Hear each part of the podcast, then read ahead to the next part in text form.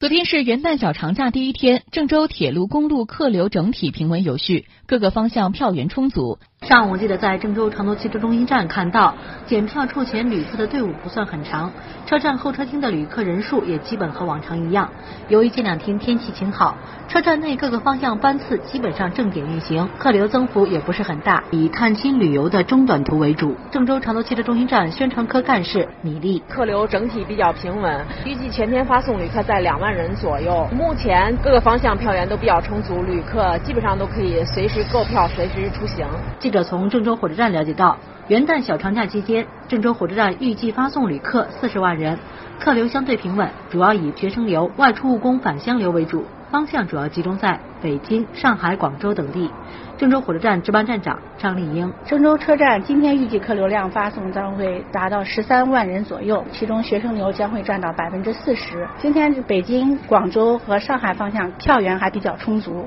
另外，从二零一七年一月一号开始，铁路部门将实施火车票挂失补办新规定。旅客如果在列车上或出站检票之前丢失了实名制的火车票，可以找列车长或是到火车站出站口办理挂失补办的手续。旅客进站前丢失车票的，需要带着本人的身份证到咱车站售票窗口值班主任窗口办理。在列车上丢失车票，挂失补办不再重新购票。旅客主动说明车票丢失，直接找所乘列车的工作人员查验。列车出站检票前丢失的，旅客可以向车站工作人员说明情况，在车站工作人员核实属实后再出站。